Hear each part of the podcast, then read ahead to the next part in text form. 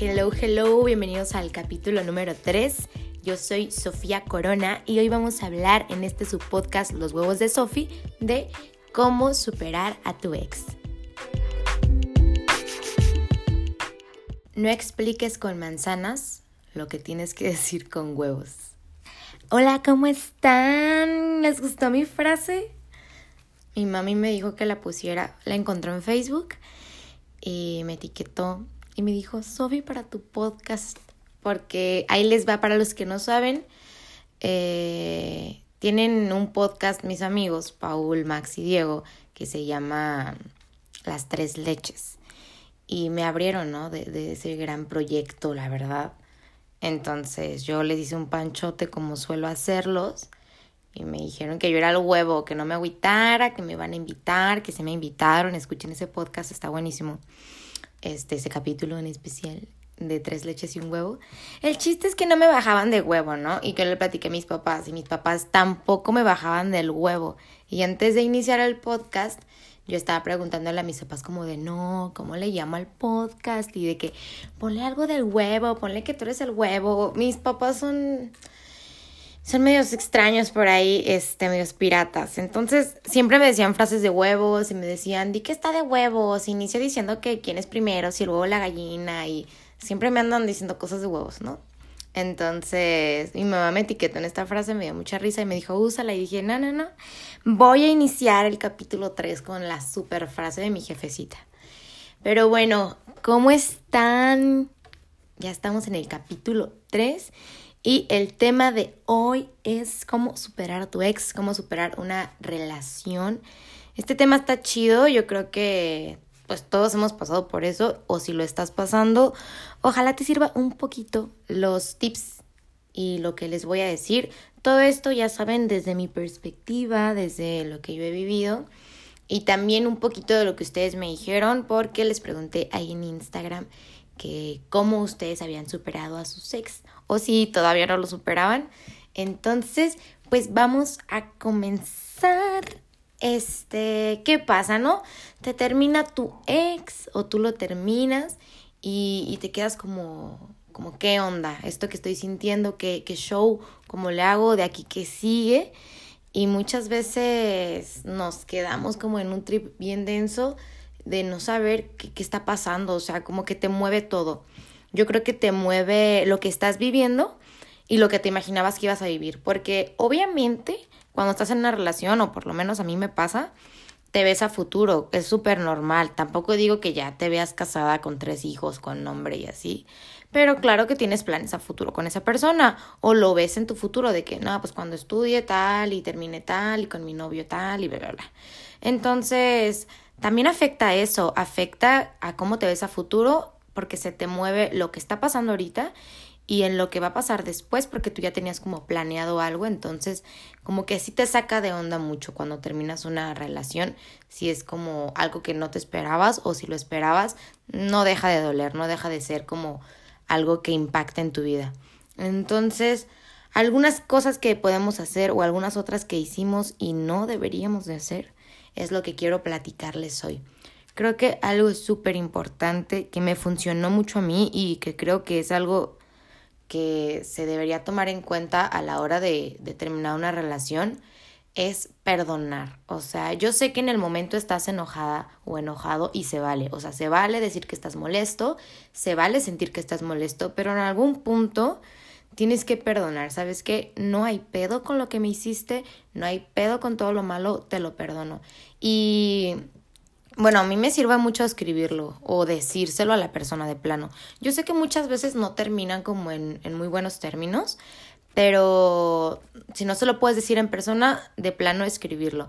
O sea, como darle esa importancia de te perdono específicamente por esta cosa y te perdono específicamente por esta otra, como para dejarlo bien claro y liberarte de eso, porque creo que muchas veces eh, lo damos por, por hecho de que ya se terminó y no hacemos nada, no lo pensamos, no reflexionamos, no nos ponemos a ver qué onda con todo lo que traemos, con todo lo que pasó o el cómo llegó a afectarnos y entonces lo vamos cargando. lo vamos cargando hasta en un punto en el que tal vez ya pasó mucho tiempo de que se terminó la relación y tú sigues como con ese malestar de que si lo llegas a ver te sientes mal o que si te salen, no sé, en Facebook o en Instagram te sientes mal. Y es por eso, porque no liberamos desde un principio lo que se tuvo que haber liberado y creo que lo más importante es perdonar. Y así como de importante es perdonar a la persona el daño que te pudo haber hecho, es aceptar que tú también hiciste daño, porque luego nos encanta hacernos las víctimas o tener, tenernos autocompasión en plan de, ¿por qué me pasó esto a mí?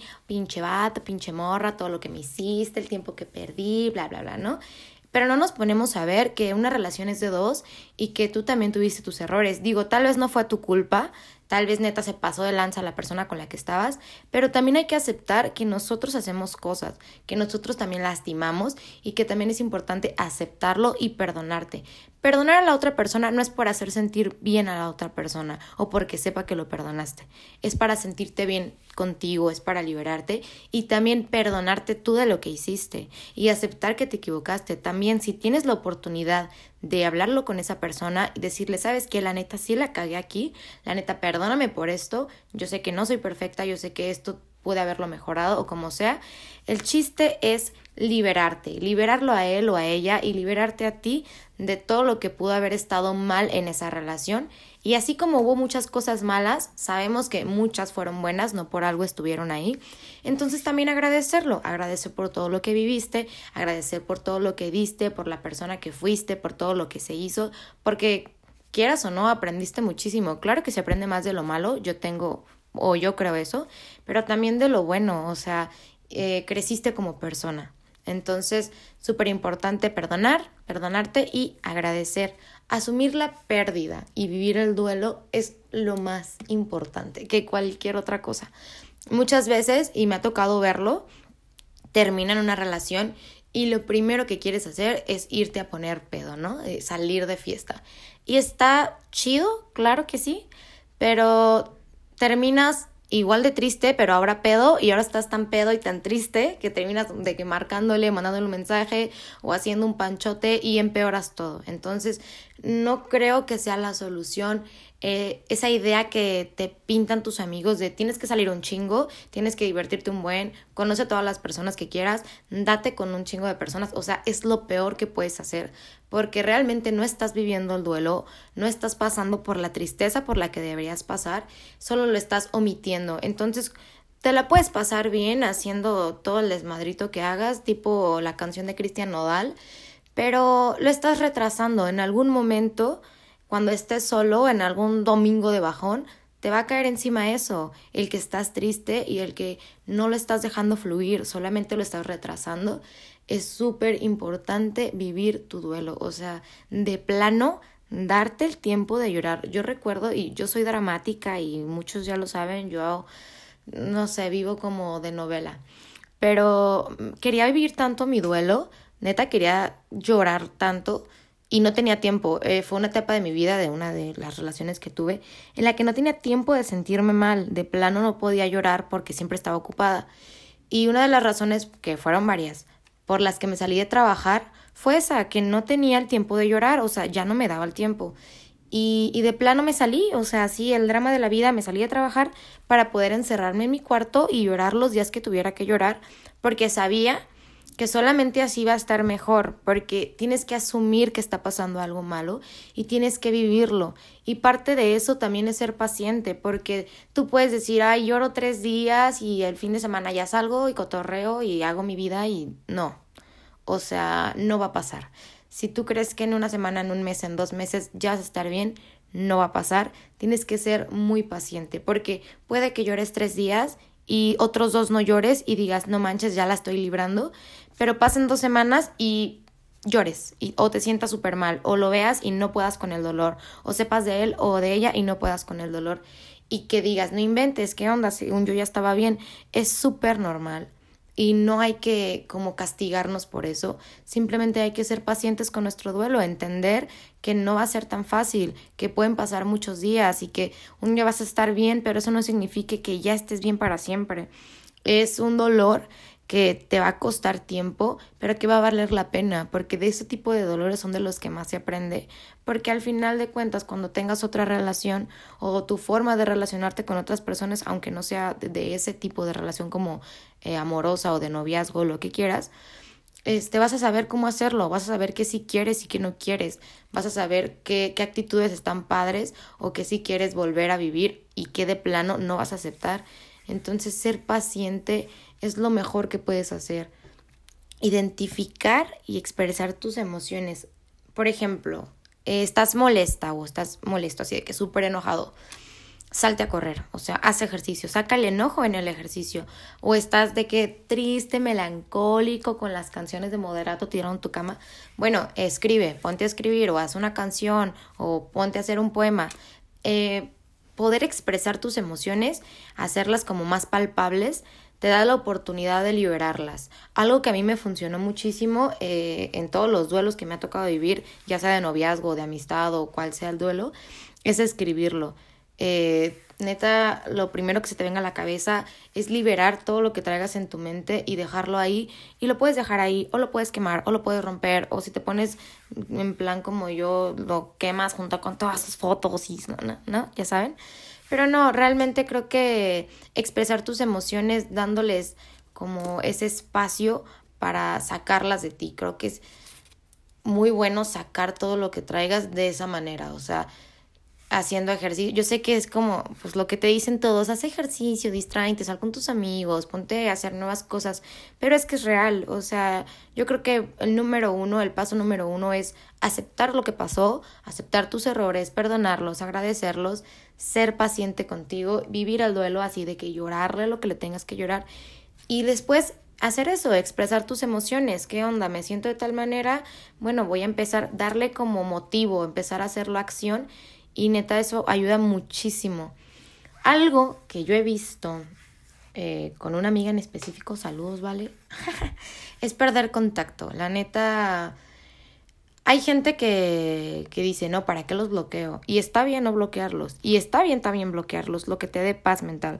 Pero cuando hablo de perder el contacto, y, y lo he visto muchísimo en TikTok y en videos, así como de súper emocionado porque voy a mi ex o arreglándome para ver a mi ex o cosas así como bien extrañas que no sé por qué le dan como ese sentido de que está bien padre. Realmente si no pierdes contacto, estás reviviendo lo que está pasando y es no dejarlo. De plano es estarte haciendo daño de a gratis. Uno puede ver a su ex, claro, o ser hasta su amiga. Yo tengo un ex con el que duré muchísimo tiempo y nos vemos y nos cotorreamos y podemos salir y somos los más felices de la vida pero porque ya pasó muchísimo tiempo y porque lo puedo ver ahorita y nada que ver.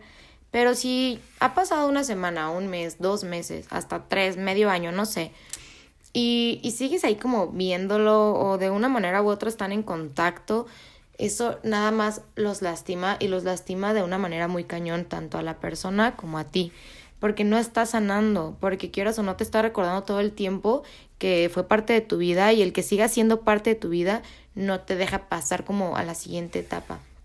Hay algo como súper curioso y me encanta platicar de esto porque aplican muchas cosas y es el cómo nos juega el cerebro eh, cuando tenemos una pérdida o cuando hacemos algo distinto a lo que estamos acostumbrados. Suelta químicos porque entra en un estado como de estrés eh, y quiere vivir lo mismo, no está en su zona de confort. Entonces, cuando tú haces algo diferente o cuando detecta que algo fuera de lo común está pasando, te empieza a mandar como sentimientos incómodos o te pone en, en un mood como muy extraño para que tú tengas que volver a lo que se supone que estaba bien, que era tu zona de confort. Entonces muchas veces confundimos eso, nos sentimos como muy extraños o muy incómodos y es parte de nuestro cuerpo porque quiere volver a estar cómodo, no sabe que te cuernearon o no sabe que te gritaron, o sea, tu, tu cerebro no sabe qué pedo, simplemente sabe que no que no está cómodo, simplemente sabe que no está en su zona de confort, entonces empieza a mandarte todo tipo de, de sentimientos para confundirte y, y que vuelvas a, a, la manera en la que estabas. Y es súper importante detectarlo para decir, oye, ¿sabes qué? Me estoy sintiendo de tal manera, la, la voy a sentir, o sea, la voy a sentir, me voy a dar el chance de sentir esto y ya, o sea, se te va a pasar y vas a seguir con otra cosa. Y al siguiente día igual, y al siguiente igual. Y es lo que te digo de tener paciencia, porque de otra manera no hay. El querer evadirlo haciendo mil cosas está padre, claro que sí, pero siempre y cuando vayas paso por paso. No puedes decir que en una semana estás bien e irte de peda y hacer un desmadre, porque al mes vas a volver a lo mismo, o sea, no estás avanzando. Preferible dar pasos chiquitos, pero estar avanzando todo el tiempo a dar tú según un salto de 180 grados y que regreses a lo mismo, porque es así, no te estás dando el chance.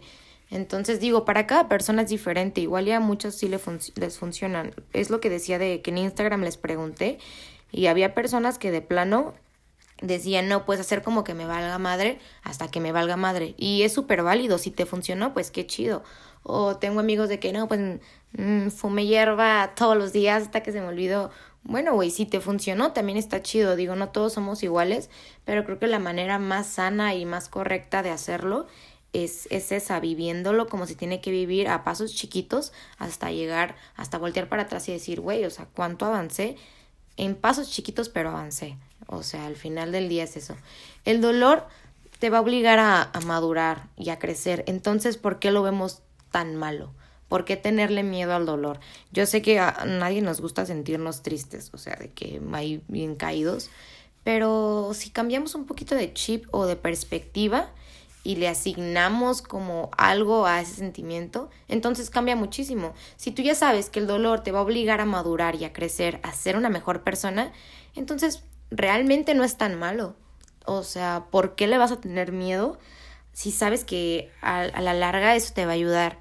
Entonces, saber que, que sentir dolor me va a hacer bien, entonces lo vivo, lo paso y, y sin miedo, o sea, yo creo que hasta lo disfrutas, nunca vas a volver a pasar algo así porque con cada persona siempre va a ser diferente. Disfrútalo, disfruta tu duelo, lo que está pasando, no lo vas a volver a pasar, no te vas a volver a sentir así. Y el día de mañana que voltees a ver atrás y veas lo fuerte que fuiste porque viviste algo así y lo mucho que creciste, no inventes, eso siempre te va a impulsar y ayudar y hacerte creer que lo fuerte que eres y que el miedo no es malo. Entonces cada vez vas a tenerle menos miedo. En tu siguiente relación va a ser menos complicado. O bueno, no sé, uno nunca sabe.